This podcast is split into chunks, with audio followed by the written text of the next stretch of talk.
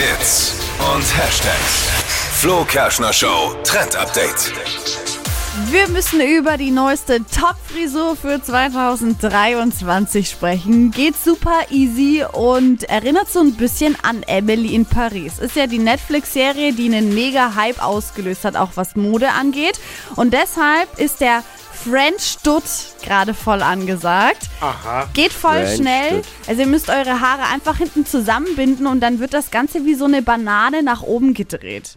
Mhm. Geht super easy, findet ihr überall im Netz und man kann das Ganze auch mit so einer großen Haarklammer dann festmachen. Habt ihr bestimmt schon gesehen. Ja, ja, ja, klar. ja, ja, klar. Beschäftige mich mit nichts anderem. Probiere ich heute mal aus. Oh Mann. Das Gute an dieser Frisur, sie sieht mega aus und ihr braucht in der Früh nicht mal eine Minute dafür. Nee, ist gut. Wow. Ja, bin ich am Start. French Toast. Verpennt. French Toast wäre geil.